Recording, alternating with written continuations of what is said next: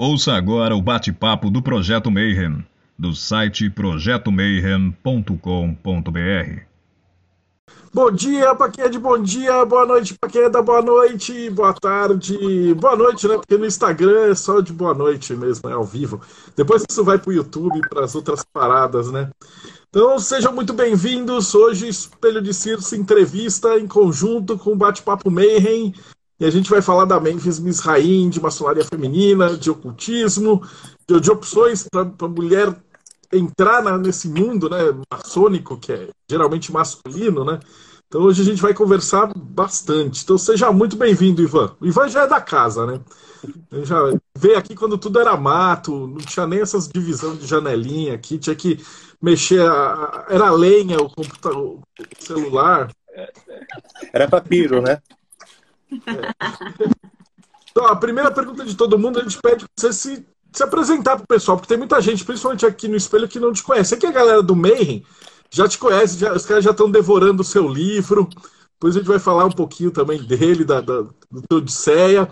É, mas o pessoal do, do espelho não conhece. Então, se apresenta um pouquinho pro pessoal e conta pra gente como é que você entrou no ocultismo, né? Da onde que foi esse, esse chamado para entrar nessas ordens e, e por que, que você curte entrar especificamente foi para este lado, né? Então, por que não Telemann, Umbanda, Kimbanda? É, por que você escolheu é, o caminho que você escolheu? Tá, legal. Bom, eu não vou, não vou me estender muito, né? Mas uh, fica um pouco uh, a lembrança, né, de que no projeto MEI tem um vídeo também sobre maçonaria egípcia, em que eu conto um pouco sobre o meu trajeto né? Mas muito abreviadamente, uh, eu comecei dentro da tradição esotérica ocidental, uh, principalmente com o martinismo e com o rosacrucianismo. E esse meandro, ele é muito, eu gosto de falar que ele é como uma cebola, né? A partir do momento que você vai uh, adentrando uma organização, você vai descobrindo que a tradição esotérica é como um calendoscópio. Então, a partir do momento que a gente vai virando, as peças vão se encaixando de maneiras tão múltiplas e a gente fica tão perdido, né? É um verdadeiro labirinto, né? Todo esse caminho. E foi um pouquinho por aí que eu comecei. Uh, nessa confusão de, oh meu Deus, tem tanta coisa legal, né? Para onde que eu vou? E naquele primeiro movimento, né? De tentar abraçar tudo. Uh, e nesse primeiro momento, quando eu era bem novinho, eu tive muita sorte de ter uma tutora, né, uma professora espiritual que me apadrinhou, me aconselhava, é, que eu considero de é, como uma avó de consideração. É, e ela realmente me acompanhou nesses primeiros passos e foi trazendo para mim um sentimento que é muito importante, que é o de reverência ao sagrado. Então, por que que eu caí na maçonaria egípcia?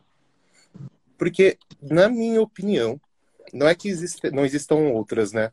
Mas, na minha opinião, dentre as maçonarias mais conhecidas, e levando em consideração que a maçonaria egípcia não é tão conhecida assim, a maçonaria egípcia é aquela que conserva muito bem o sentimento de sacralidade. Né? Quando a gente entra uh, num templo da maçonaria egípcia, a gente está entrando num lugar verdadeiramente sagrado, coisa que às vezes uh, outros ritos maçônicos acabam conservando. Né? Então, uh, por que a maçonaria egípcia, né, como isso chegou para mim?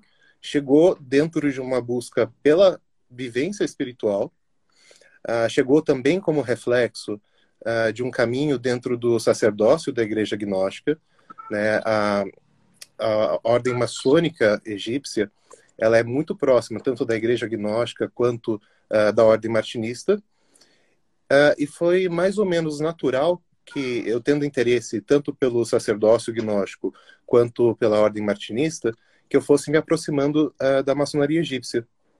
Aí, mais recentemente, em 2019, uh, eh, nós começamos uh, com um trabalho aqui no Brasil, que tem a nomenclatura né, de Grande Priorado Hermético da Rosa Cruz Dourada, que conserva dentro de si algumas tradições, dentre elas a maçonaria foi quando a gente começou a trabalhar de uma maneira mais aberta, menos subterrânea, apesar de ainda ser subterrânea, uh, com a maçonaria uh, egípcia, mística e mista. É. Que legal. Então, começar. Eu vou fazer um monte de pergunta, porque para a galera que já está fazendo as perguntas, porque para a gente é, é, tranquilo, né? Ele fala de Rosa Cruz, da maçonaria egípcia, a gente já manja tudo. Mas o cara que está assistindo o vídeo pela primeira vez, o cara acha que, pô, mas maçonaria não é Illuminati, né? Tem que. O que a pessoa acha é que, tipo, é, entra na loja maçônica porque chama loja porque vai vender a alma, né? E aí lá dentro você descobre que tem várias subdivisões. Então eu queria que você falasse um pouquinho sobre essas divisões da maçonaria, né? Por que, que tem uma maçonaria egípcia? É, qual que é a diferença dessa maçonaria egípcia para a maçonaria que a galera conhece assim da internet? Tá. Então eu vou falar então primeiro que a concepção de maçonaria da maçonaria egípcia já é um pouco diferente da mais comum, né? A definição mais bem ou mais popularmente aceita do que a própria maçonaria é. Uh, quando a gente fala de maçonaria uh, dessas que são mais uh, conhecidas, a gente está falando principalmente de uma escola de moral. uma escola que, por meio de ritos, de alegorias, de símbolos. E só um instantezinho, tá tocando a campainha. Peraí. É ao vivo, é ao vivo. É, quem sabe faz ao vivo, mas depois quando for pro YouTube eu corto tudo isso aí. Ah. Galera, pra quem não sabe, é... Bruxa Debochada, explica aí como é que funciona essa dinâmica entre as pessoas, aqui na live, como é que elas podem fazer as perguntas. Gente, vocês podem mandar perguntas pro Ivan, tanto aqui na parte de perguntas, que é ali no interra... Interra... interrogaçãozinho ali embaixo. quanto aqui no chat, que a gente vai fazendo conforme a gente for conversando com ele. Então, quem tiver dúvidas, quiser comentar alguma coisa, participar, vai mandando que a gente vai conversando junto. É isso aí, galera. E comprem os selos aí para ajudar a gente a continuar esse trabalho aí. Chamar mais gente. É só clicar ali em comprar. e mandar bala aí. É, mil desculpas. Quando é ao vivo, é ao vivo. essas coisas acontecem, né? Aqui em casa, quando toca a campainha, ela não para de tocar, a menos que você atenda. Não. Bom, mas retomando então. É... Normalmente se fala da maçonaria como um sistema de moralidade. Escola de moral. Só que com uma metodologia específica uh, é, para como isso vai ser ensinado. Como? Por ritos, por símbolos, por alegorias. Uh, a gente pode fazer um paralelo com uma universidade, por exemplo. Cada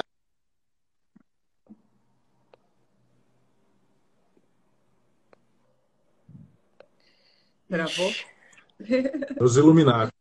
É. Tá vendo? Eu falei dos Illuminati. Pô, é, eles não, quando a gente vai revelar essas, essas informações muito preciosas e secretas, eles cortam tudo.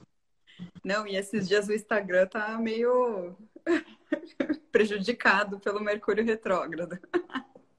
Nossa, ontem a gente ficou sem Instagram, sem WhatsApp, sem Facebook.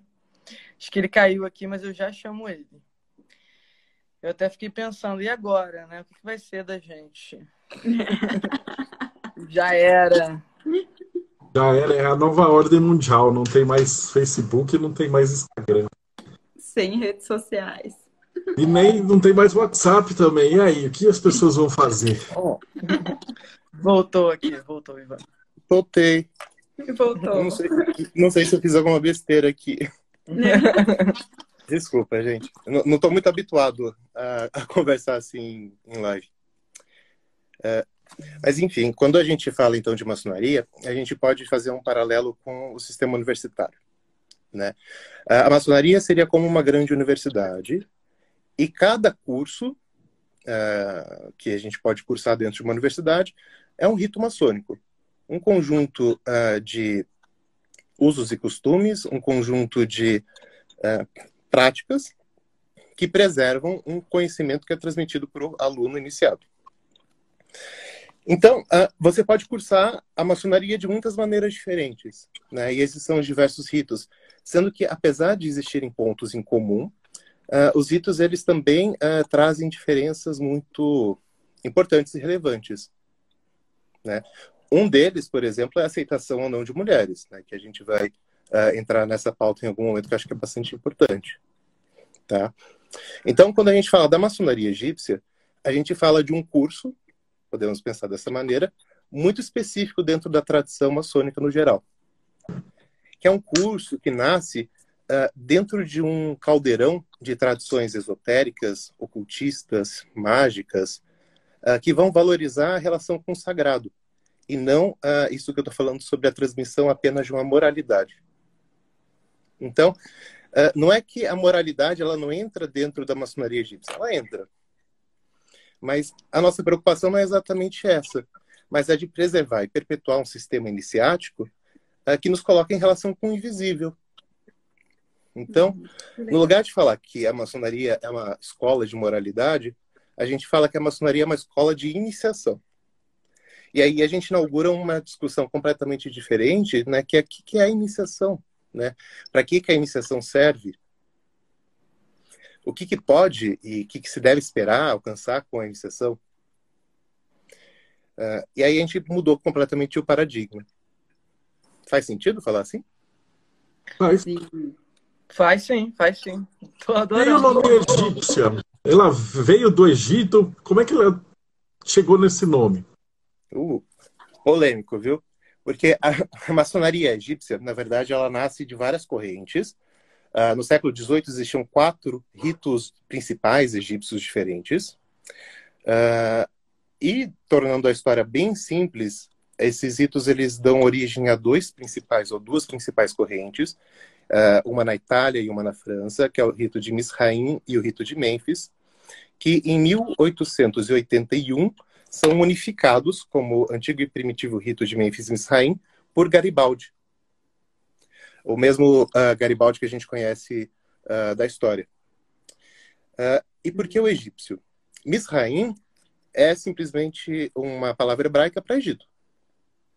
E o rito de Misraim, ele era egípcio? Não. Ele nasce na Itália, com muita influência, por exemplo, da própria bruxaria italiana, a estregueria, com muita influência de todas as correntes herméticas que passavam por lá, uh, mas tinha um tom muito uh, cabalístico, um tom muito voltado para a magia talismânica uh, cerimonial judaica. Agora, o rito de Mênfis ele é um pouco diferente, porque quando ele vai uh, aparecer na França, também no século, no começo do 19, Uh, ele aparece principalmente entre oficiais que serviram a campanha uh, napoleônica do Egito. Ou seja, ele é levado para a França por pessoas que estiveram no Egito dentro de uma campanha militar. Aí a gente pode falar que talvez existisse uh, de fato uma influência ou uma origem egípcia. Mas o fato é que historicamente não. Se a gente for uh, ser bastante coerentes, uh, são ritos que nascem na Europa, com inspirações nas tradições herméticas, uh, e que de alguma forma atraíram várias heresias. Então, quando a gente fala desse tipo de maçonaria, a gente está falando de uma maçonaria que protegeu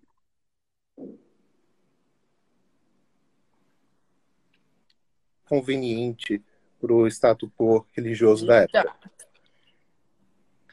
Repete a última parte, por favor, Ivan.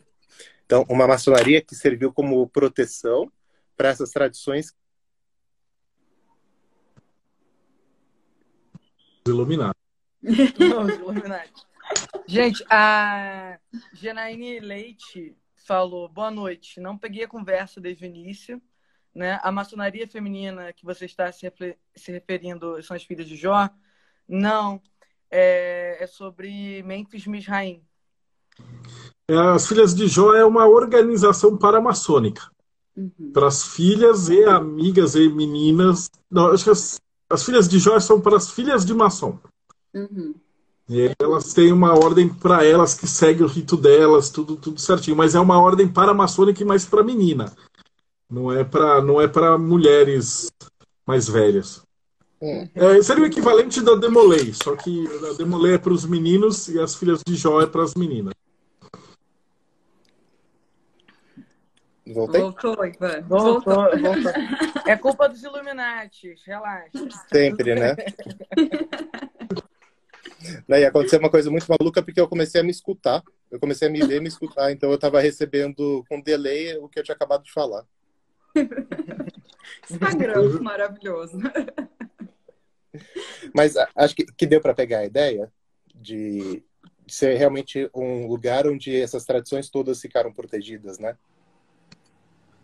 E aí, mas eles vieram do militar, mas nos militares daquela época também só tinha homem, né? Como é que entram as mulheres dentro dessa maçonaria? Então, né? É, é interessante isso, porque é, sim e não.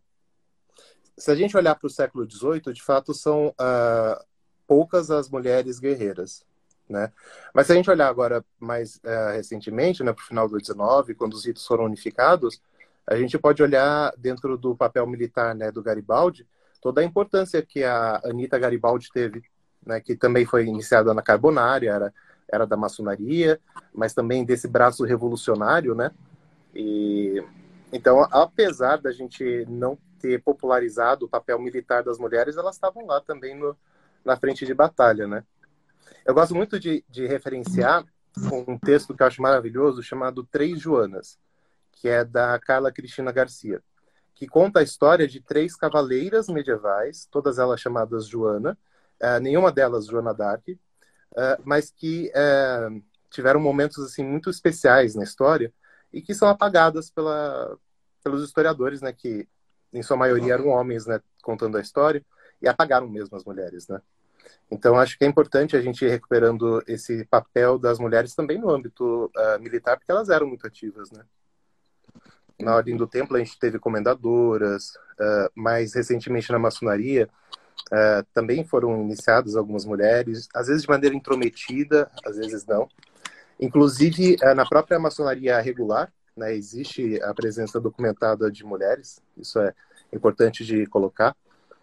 por exemplo, tem o caso da Elizabeth Aldworth, que é super curioso, que o pai dela mantinha uma loja maçônica em casa. E ela, em determinado momento, dormiu numa biblioteca, na biblioteca da casa. E contigo à biblioteca uh, existia o templo maçônico e estava rolando uma sessão de iniciação. Então, ela acordou e ela começou a acompanhar toda a cerimônia. E ela tinha um tijolinho lá, ela afastou, ela conseguiu uh, realmente ir acompanhando tudo. E ela foi pega. E aí, né? O que, que faz nessa situação? A loja voltou, e eles entenderam que o melhor seria que ela fosse, de fato, iniciada, uh, para que ela assumisse o compromisso de, uh, do sigilo iniciático. Ou seja, para que ela não contasse, não passasse adiante aquilo que foi observado. Então, esse é o primeiro caso de uma mulher iniciada, que foi na Irlanda, dentro da maçonaria regular, reconhecida pela loja dos ingleses e tudo mais. Então, foi de uma maneira meio intrometida, por, por acidente, né? Mas é, é, super interessante isso, né? Porque mesmo na maçonaria regular existem sim casos de mulheres iniciadas. Nossa, que maneiro, né? Eu nunca ia imaginar isso, de verdade, assim. Eu achei muito maneiro essa proposta de ter um espaço para mulheres, né? Dentro de uma ordem, assim, maçônica. Estou é, realmente muito feliz de, enfim, absorver todo esse conhecimento, Ivan. Muito obrigada, de verdade. É muito importante. Porque, normalmente, quando as pessoas falam, né, uh, tentam justificar o injustificável, né, que é a não presença das mulheres na maçonaria, uh, elas acabam caindo em dois, duas linhas de argumentação, né? A primeira é que, na Idade Média, as guildas de pedreiros, da onde uh, a maçonaria se desenvolve, elas não aceitavam mulheres. Isso é verdade? Na maioria dos casos, sim. Né? Porque a sociedade patriarcal era misógina, continua sendo, mas uh, existia uma repressão muito grande em cima das mulheres que normalmente tinham um papel mais no campo e muito longe uh, do conhecimento do ofício profissional. O conhecimento uh, da mulher na época era muito mais ligada à natureza, à preservação de outros tipos de uh, sabedorias que talvez parece, aparecem mais na bruxaria e por aí afora. Uh, só que isso não é uma regra universal. Em muitos momentos as guildas também tinham mulheres, embora uh, não fosse tão frequente. Uh, e isso, na realidade, jamais poderia ser usado para justificar a não presença de mulheres hoje. Né? Se a gente for olhar toda a história do, do feminismo, todo, uh, todos os momentos e as brigas né, pela valorização da identidade feminina e por igualdade de, de direitos e tudo mais, poxa, eu não consigo imaginar alguém infelizmente até consigo, né? Mas alguém tentando afirmar que uh, uma mulher deveria receber menos uh, em questão de salário que um homem porque é mulher. Porra, isso é um absurdo, né? É a mesma lógica que está sendo defendida com relação à maçonaria. Nasceu de uma questão de profissão em que a mulher não podia entrar, então não vai entrar ainda hoje. Então esse é um papo muito mofado, antiquado, que eu acho que não tem que ter uh, mais qualquer tipo de sustentação, né? E aí tem gente que tenta uh, contornar isso por uma justificativa mais eu também acho que é uma justificativa muito frouxa, mas mais esotérica, que vai falar assim: ah, a maçonaria é um culto solar. Se é um culto solar, ela é, é um culto é, feito para ser praticado pelos homens. Aí já não tem, na minha opinião, tradição esotérica do Ocidente, porque se tem uma coisa que marca a tradição é a busca por síntese de dualidades.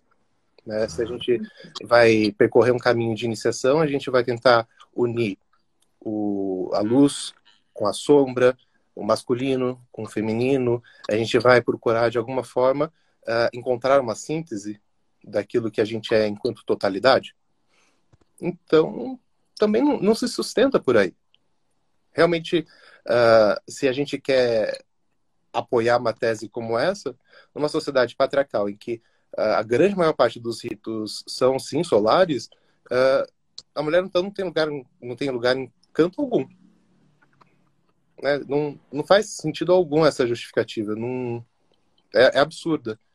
Né? Aí existem outras justificativas que aparecem por aí, mas que nem merecem ser uh, trazidas, né? polêmica, polêmica no espelho de Circe. Oh, meu Deus! tudo. Amo, gente, esse papo de, de mulher não pode participar disso, daquilo. Eu acho muito antiquado mesmo, assim. Eu acho que quando a gente busca espiritualidade, de qualquer forma que seja, ela vem num âmbito de incluir, né? De, tipo, abraçar todo mundo, de fazer todo mundo enxergar algo além, né? Então é muito importante ter uma pessoa assim como o Ivan falando sobre isso, sabe? Tipo, a inclusão é tudo, assim, é só assim que a gente cresce. Verdade. Ivan, acho que o Ivan tá meio travado. que eu queria perguntar para ele se tem bastante mulher na maçonaria, né? Como que tá esse movimento? Se as mulheres estão de fato entrando, né? E como que tá sendo? Espera aí que já vai. Eu também com essa curiosidade. Eu, eu cheguei a entrevistar a Ellen, que ela é da maçonaria mista. Hum. Então lá eles têm é, mulheres e homens, eles seguem o rito é, escocês antigo e aceito que é da, da maçonaria inglesa junto, né? Mas a mista ela, ela faz tal. Mas o rito da egípcia é diferente. Né? Queria que você falasse um pouquinho, você caiu. É, o rito que vocês praticam é diferente do rito escocês antigo e aceito que é o, o da maçonaria inglesa, né? Que a gente eh, chegou a entrevistar a Ellen, né? Que ela é da maçonaria mista. E aí ela explicou pra gente, pra, na maçonaria mista, é, eles fazem o mesmo rito. Então, o que já cai é, é por terra qualquer discussão de rito solar, né? Eles fazem o mesmo rito que a gente. Mas o, de, o, o da egípcia, o rito é diferente. Né? É, quais são os ritos? O próprio rito Misraim é um rito. Tá. É, dentro desse tema, né, desse nome uh, de maçonaria egípcia, a gente tem vários ritos. Né? Uh, o, por exemplo, fundado por Cagliostro, que foi um alquimista famoso, é a alta maçonaria egípcia. Tem a de Mênfis, tem a de Misraim, tem a dos arquitetos africanos, tem uh, Krata Repoa.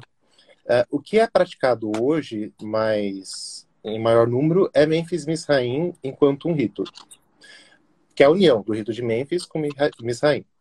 Uh, e aí essa questão né, de quais são as diferenças é interessante, porque existem referências no ritual uh, acerca dos mistérios egípcios, né, isso é uma, uma marca do próprio rito, Uh, mas dentro da alta maçonaria, daqueles graus que são uh, superiores, é muito comum que os santuários adotem o próprio rito escocês antigo e aceito como referência.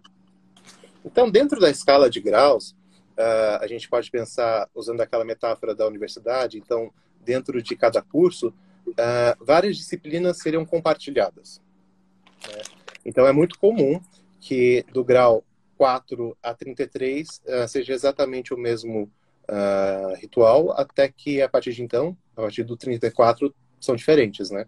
A maçonaria escocesa, que o Marcelo citou, uh, ela é composta por 33 graus. Né? A maçonaria egípcia chega até 97, em alguns casos 99. Caraca, Ivan é 97, né? Né, mas ó, acho, acho, que agora aqui somos em 3,97 assistindo e participando, então. Não é tão especial assim, tá? Qual era a pergunta que você queria fazer, bruxa debochada? Ivan, eu queria saber como está a participação das mulheres dentro da maçonaria. Tem bastante mulher? Qual que é o feedback? Como que está rolando? Há quanto tempo isso vem rolando mais forte, que eu sei que vem crescendo? Então, do que você tem visto, como está? Tá. Como tudo no Brasil, caótico. uh, infelizmente, a gente tem um, uma cultura né, meio bairrista né, no nosso país, que vai formando alguns clubes uh, que procuram, de fato, criar. A gente pode pensar em modelos bem medievais de senhores feudais. Isso existe também dentro da maçonaria egípcia. A primeira, o primeiro contato que eu tive com a ordem, que foi em 2008, uh, ah, foi numa situação como essa. Né? Agora, mais recentemente, quando nós começamos a trabalhar uh, mais abertamente com o rito, o que a gente tem feito é tentado trazer justamente as mulheres para dentro do rito. Então, uh, dentro da nossa loja aqui em São Paulo, que leva o nome de Blavatsky como uh, uma maneira da gente já homenagear as mulheres, né? Nós preparamos as primeiras três mestras que estão para assumir como as três principais luzes, as três principais oficiais dentro da nossa oficina. Isso só não aconteceu até agora por conta da pandemia. Né? A gente foi atravessado por isso. Mas existem mulheres sendo iniciadas no Sul, uh, existem mulheres para serem iniciadas também uh, em Recife e por aí afora, né?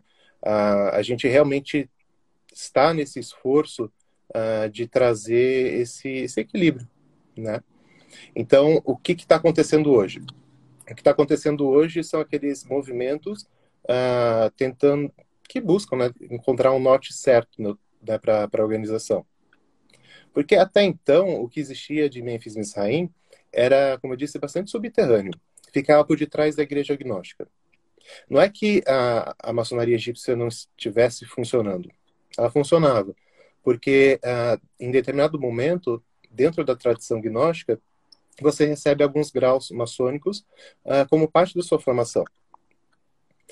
Só que isso significa que era restrito para quem estivesse passando pela formação sacerdotal. Né? Então, esse movimento de levantar as oficinas é recente, começou em 19. Né? Somos quatro oficinas aqui no Brasil no momento e, e seguimos né, essa, nessa batalha. É, o Augustinho XC perguntou aqui: essa maçonaria egípcia é ligada ao GOB? Não, não é. Não, não é. O GOB, Grande Oriente do Brasil, é uma obediência maçônica reconhecida uh, pela Grande Loja Unida da Inglaterra Uh, como que funciona né, esse esquema de reconhecimento? Uh, em 1717 se formou uma grande loja. O que significa? Que lojas maçônicas, no caso inglesas, se reuniram e criaram como que uma. É, é, dá para pensar muito em termos de franquia, né? Mas ela, elas criaram uma instituição que procuraria regulamentar o que, que a maçonaria é, o que, que a maçonaria não é, o que, que a maçonaria uh, não poderia ser e aí, inclusive, a questão das mulheres da maçonaria, né? Então, uh, quais pessoas a maçonaria não poderia receber. Uh, e esse sistema, ele segue até hoje, né? Uma, uma potência reconhecendo a outra como regular, né? De maneira a criar alguma Ixi. forma de ostracismo. Voltou, voltou, voltou. Então, uh, isso se mantém até hoje. Na maçonaria egípcia, a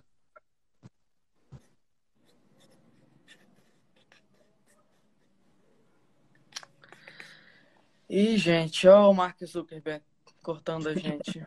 Quem está falando de maçonaria? Ai, meu Deus. Vamos. Isso vai dar certo.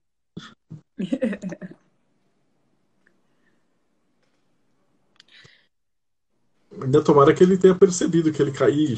caiu. É, não, caiu total, caiu total. Então, até onde ele entrar. Deixa eu explicar. Essa parte de reconhecimento é que quando começou lá na Inglaterra, em 1717, você tinha um monte de guildas que tinham esses conhecimentos de alquimia e tal, que estavam reconstruindo Londres. E aí, o que, que acontecia? Tinha, sei lá, a guilda do Deldébio, a guilda da Ingrid, a guilda da Bruxa. E aí, tipo, alguém da guilda da Ingrid queria visitar a minha guilda. Então o pessoal começou a assinar tratado de reconhecimento entre as lojas para loja. Então, na verdade, eu teria que assinar. Eu reconheço uh, o tratado a loja do Ivan. Eu reconheço a loja da Ingrid. Eu reconheço a loja da Bruxa. Mas aí, se o Ivan não assinasse com a Bruxa, aí alguém que tivesse na loja da Bruxa não ia poder visitar a loja do Ivan. Hum. Então, por isso que no mundo inteiro você tem trocentos mil tratados de reconhecimento. E aí o pessoal vai se reconhecendo. Mas basicamente é só, é só um jeito de dizer que ah, é, é, eu posso. É, o rito que eu pratico está de acordo com essas regras, então eu posso visitar ah, o rito do Ivan que faz a mesma regra. Né? E aí, se tiver uma coisa tipo, muito diferente lá, e ele não, aí não vai conseguir aprovar e tal. O que aconteceu é que com a Inglaterra, como eles estruturaram um negócio que é muito firme, muito rígido, eles têm, eles têm essa hierarquia. Então, a, a, o Grande Oriente da França, que eles seguem uma coisa assim super é, rígida e restrita, não, não consegue é, pegar equivalência. Acho que meio pela birra, né, de Inglaterra e França. Mas aí você tem os direitos humanos, que aí eles não conseguem reconhecimento porque é misto. Mas aqui no Brasil, por exemplo, você tem várias potências que são só de homem e tal, que não tem reconhecimento por conta de briga política.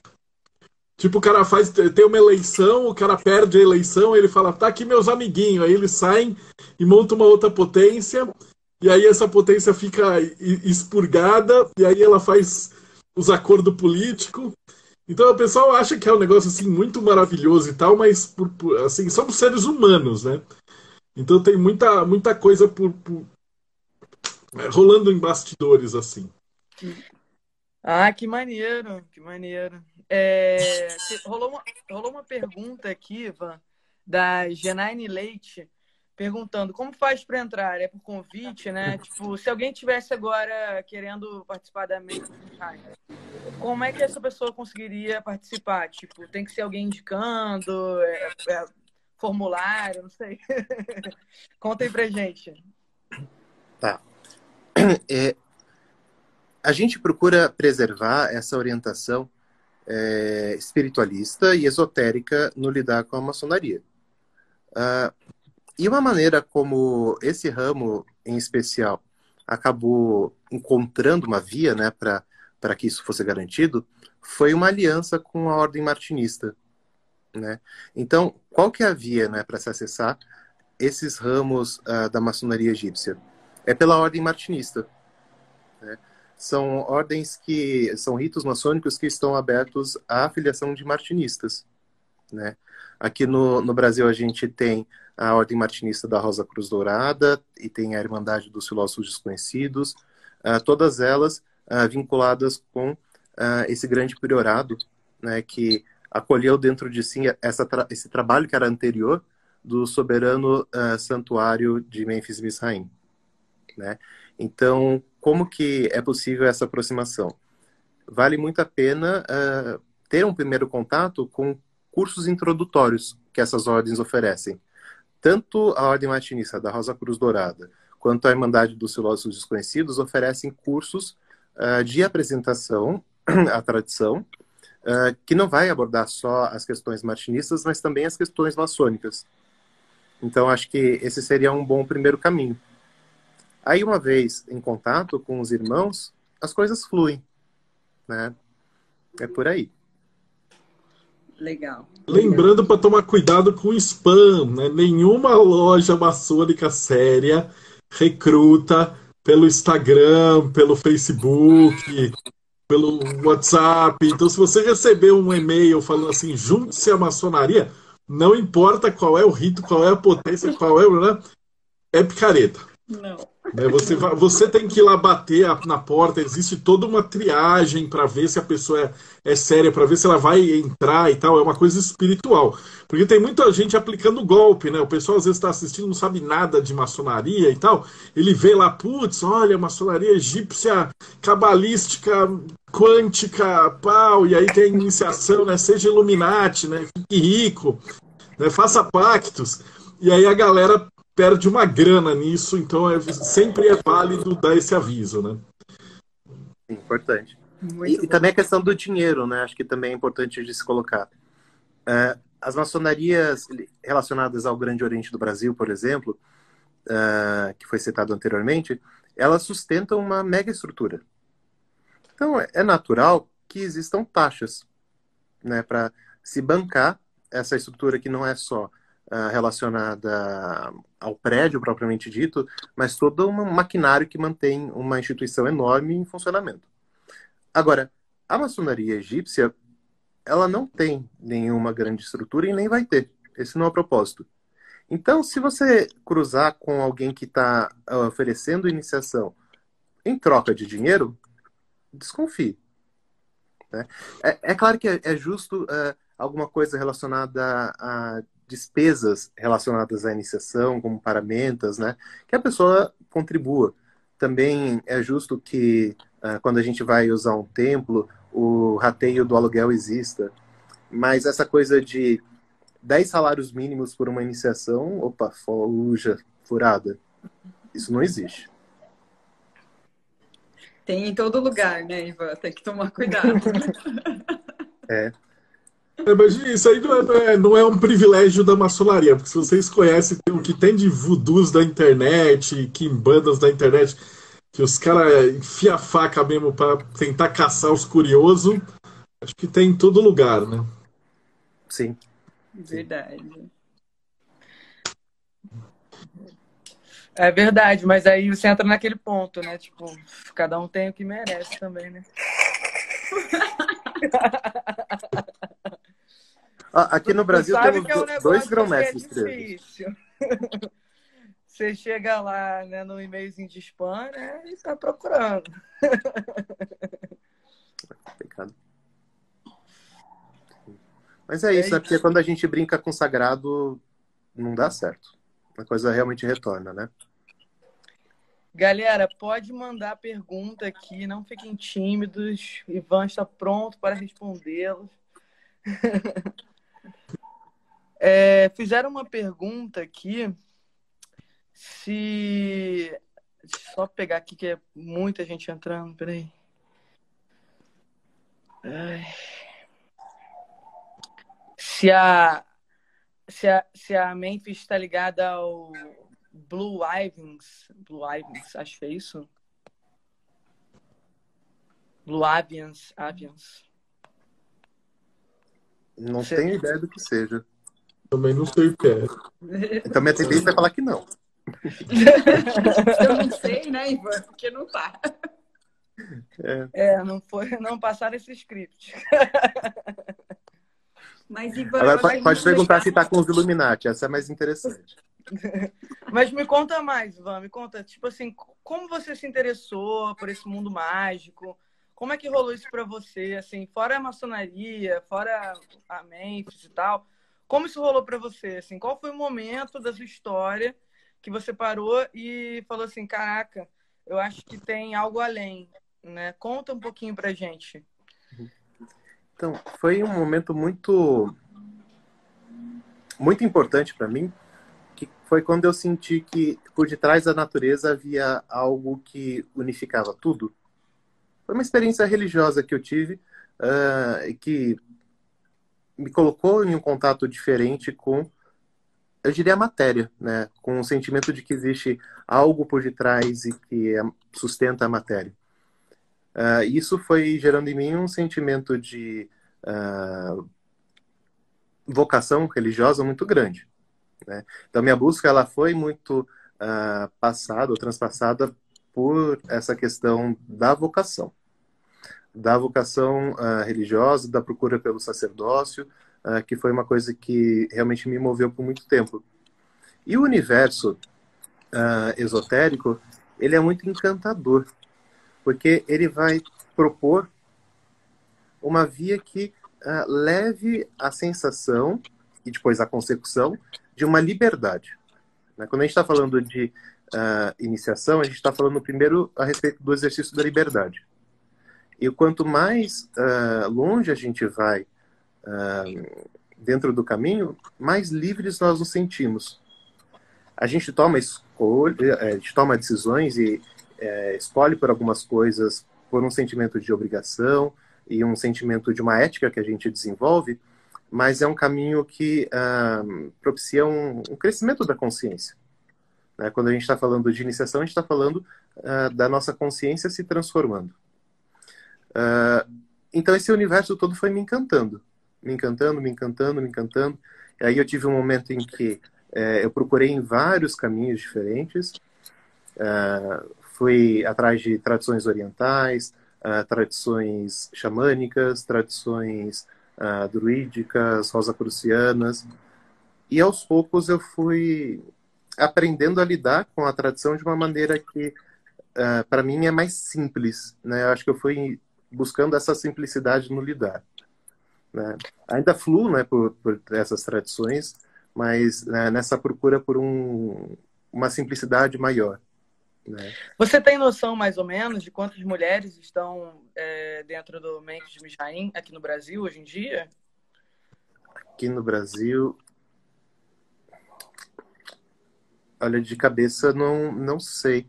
É, eu tenho um dado, por exemplo, que é, é, da Ordem dos Ritos Unidos de Memphis Missaim, uh, que é uma ordem francesa, que em 2005 tinha no mundo cerca de 6 mil membros. Desses 6 mil, uh, por volta de 2.500 eram mulheres. Ou seja, ainda assim uh, era minoria. Né? Mas esse é um dado antigo. Esse é um dado antigo. Porque uh, essa maçonaria, como ela é muito mais próxima do conceito de linhagem do que do conceito de organização e obediência, ela acaba não tendo, uh, às vezes, estruturas que permitam esse tipo de contagem, né? A gente tem estruturas locais uh, que preservam documentações, claro, uh, mas ela não é unificada no sentido de uma organização que rege tudo, como a maçonaria escocesa, inglesa. Uh, mas a regularidade é, tem muito mais a ver com você estar vinculado com alguém que foi iniciado por alguém que foi iniciado, que foi iniciado, até chegar no primeiro grande hierofante. Né? Então é mais, é mais rizomático. Né? A gente pode pensar dessa maneira. Saquei, saquei. Legal, legal. É, tá rolando aqui uma pergunta que mandaram aqui pra gente do Litis Hart. É, ele mandou assim: saudação ante as três luminárias. Ivan, o que se aprende nos altos graus do Memphis Misraim em relação aos altos graus maçons, né? O regular. Olha, o... então, então eu vou, começar pela primeira grande diferença, que é no grau 34.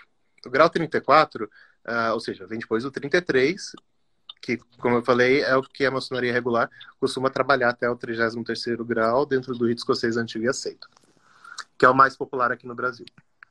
Uh, o grau 34, ele chama Cavaleiro da Escandinávia. Ele é um grau que rememora os mistérios do pai de todos, Odin. Ele é um grau maçônico uh, que traz a memória daquelas tradições uh, nórdicas, que nos coloca em contato com toda essa simbólica nórdica. Veja, esse é um grau que surge no século XVIII, 1700 e bolinha, muito antes, por exemplo, da estruturação de algo como a Asatro que a gente tem hoje. Então, na, naquele momento, como que alguém poderia, numa sociedade extremamente caxias, ter contato com os mistérios nórdicos? Era dentro da maçonaria. Né? Então, quando eu falo que ela vai atraindo as heresias, é bem por aí. Uh, aí eu brinquei agora há pouco né, sobre uh, perguntar sobre os, os Illuminati. Né? Uh, existiam os, os Iluminados de Avignon, que deram origem a um grau da maçonaria escocesa, que é o Cavaleiro do Sol, que também é preservado dentro da maçonaria egípcia, mas que é mais aprofundado. Por quê? Porque esse grupo preservava técnicas, técnicas rituais, técnicas mágicas, que tinham como propósito de colocar em contato com potências angélicas. Então, quando a gente está falando sobre esses altos graus, a gente está falando de uma aplicação prática de um conhecimento uh, teúrgico e querer te colocar em contato com a alta espiritualidade. E a grande aposta é que entrar em contato com essas dimensões do universo significa também, por ressonância, ativar em nós essas potencialidades, o que aceleraria, uh, o que busca de fato acelerar esse crescimento espiritual.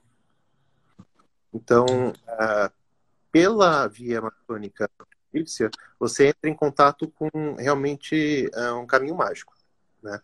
Esse é um, uma grande identidade do rito. Mas também existem outras questões filosóficas que aparecem, o contato com mitologias diferentes, né? Porque a maneira da maçonaria é por meio dos ritos. E todo rito, a antropologia coloca isso muito bem, uh, encarna um mito. Sempre por detrás de um rito existe um mito. E aí a gente pode olhar para por exemplo, que fala que os mitos eles são coletivos. Quando a gente está sobre os mitos, a gente está falando uh, sobre essa mesma natureza unírica, essa mesma realidade que vai sendo traduzida por imagens para nossas almas, né? Uh, então eu gosto muito de brincar com essa ideia, né, de que quando a gente está num ritual, a gente está num rito, a gente está numa situação muito parecida com a de caminhar dentro de um sonho. E nesse universo diferente, uh, as potências simbólicas nos afetam de uma maneira muito específica. Uh, a gente procura, por meio de todas as ritualísticas, viver partes nossas que da nossa cultura elas não são mais valorizadas. Né? A nossa cultura é cada vez mais dessacramentalizada, cada vez mais uh, voltada àquilo que é racional, prático, utilitário, é toda aquela uh, subjetividade que o neoliberalismo vai uh, criando. Né? Começa a viver a vida como se nós fôssemos pequenas empresas, todos nós. E nisso a gente acaba talvez produzindo um mundo ao nosso entorno mas a gente deixa de construir um mundo interno. A gente deixa de ter esse contato com a nossa própria alma, a gente deixa de aderir à alma, e isso faz com que uh, ficamos sem alma. Os índios falam muito uh, disso, né? Quando a alma vai embora, e depois a gente tem que ir atrás e caçar a alma porque ela não quer voltar para o corpo, né? Mas é bem o que acontece, nós nos tornamos verdadeiros zumbis. E os ritos, eles ativam e eles cuidam dessa relação nossa com a nossa alma. Eles fazem com que a gente uh, possa aderir cada vez mais à realidade da alma, e isso leva à ascensão, isso leva uh, ao desenvolvimento espiritual. Que legal. Muito massa. É muito legal observar né, o quanto todas as, as tradições têm essa busca né, do, do eu interior, essa viagem para dentro, como isso é importante, né? E para você, vai ser, eu tenho curiosidade sempre de perguntar para você o que, que mudou na sua vida estar na maçonaria, avançar todos esses graus como pessoa na sua vida. É, é, como você passou a exercer mais essa liberdade, esse autoconhecimento? Eu acho que é muito legal a gente observar as histórias de como a espiritualidade afeta as pessoas e melhora, né, e muda a gente. Para você, o que que você, o Ivan antes, o Ivan depois, o que que mudou? Olha, eu diria que mudou tudo, né? É, realmente a minha vida hoje é atravessada de uma forma uh, pela maçonaria, pelo martinismo, pela tradição gnóstica que é difícil de desvincular uma coisa da outra. Né? Não consigo imaginar uma vida uh, sem estar trabalhando para esse tipo de. Uh, eu diria que trabalhando pela iniciação. Né? Acho que o ponto é exatamente esse, né? quando a gente fala da maçonaria como uma instituição uh, que serve à iniciação, a gente está falando de um trabalho que no Oriente é muito bem explicado como Karma Yoga. É aquilo que você faz sem procurar um mérito, porque é uma necessidade. Então, hoje eu sinto que eu tenho a necessidade de fazer esse trabalho, uh, não só por gratidão pelas coisas que isso trouxe à minha vida, uh, mas porque eu entendo que esse trabalho ele faz parte de uma missão, faz parte do meu caminho, se mistura com o próprio caminho, né? Então eu penso por aí. E essa pergunta sempre me faz lembrar de um momento do ritual de iniciação de um aprendiz maçom, em que ele ingere determinada substância e é dito que aquilo vai modificar ele. Uh, que depois do ciclo de um ano, nada nele restaria do profano, uma vez que ele seria completamente uh, assumido, invadido, possuído pela egrégora maçônica. E quando eu escutei aquilo, eu pensei, ah, ah vá. Mas realmente como que a maçonaria. Para falar é sério, esse, ó, é os Illuminati mesmo. Você viu a hora que ele ia falar do. Voltou. Volta que os Illuminati te cortaram. Falou que a hora que você tomou. A hora que ele ia tá vendo? Ele vai falando tudo tranquilo e tal, tal, tal. Já, a gente já tá anotando. Isso daqui já é verdade, cara. Não é não é mais teoria da conspiração, não. Cada vez que o convidado vai falar o ponto-chave, o Instagram corta a gente, cara. A gente já tá com muita, muitas evidências disso daí. Verdade. Gente, para quem chegou agora, é, o Ivan tá falando sobre a ordem de Memphis Misraim. E sim, tem, tem loja aqui em São Paulo, entendeu? Vocês podem correr atrás disso tranquilamente. Não é algo inacessível, não. Voltou. E olha, eu trabalhei o dia inteiro uh, conectado na internet e, não caiu uma vez hoje. Absurdo, né?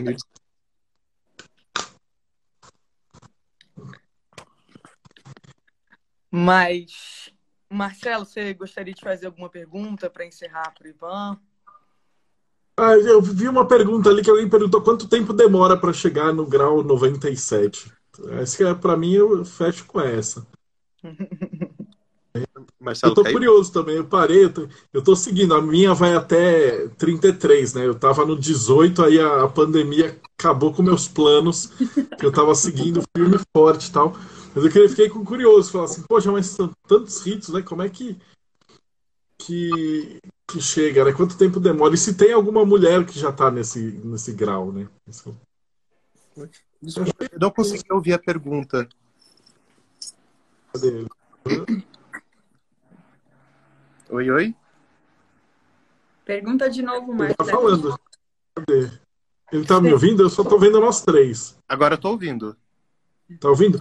Então, eu tenho uma pergunta daqui que fala assim: quanto tempo demora para chegar no grau 97 e se tem mulheres é, no Brasil nesse grau e, e, uma ideia de quantas?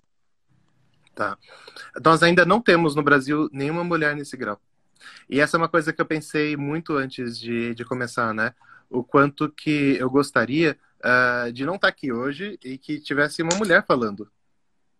Né? Porque eu acho que seria realmente o, o correto né? Mas ainda não temos e eu realmente fico extremamente incomodado e ansioso para que isso mude, né? Uh, com relação ao tempo, é muito difícil de se estimar, tá? Uh, nós procuramos trabalhar de uma maneira que todos os graus dos 33 primeiros sejam trabalhados ritualisticamente, né? De maneira completa.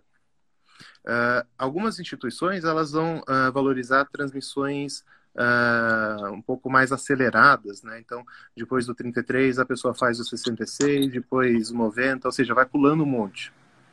Uh, nós procuramos fazer de uma maneira diferente. Por exemplo, o grau 66, ele é um grau sacerdotal, em que a pessoa ela é consagrada bispo ou bispa templário numa sucessão apostólica válida. Então a gente uh, não distribui uma coisa como essa.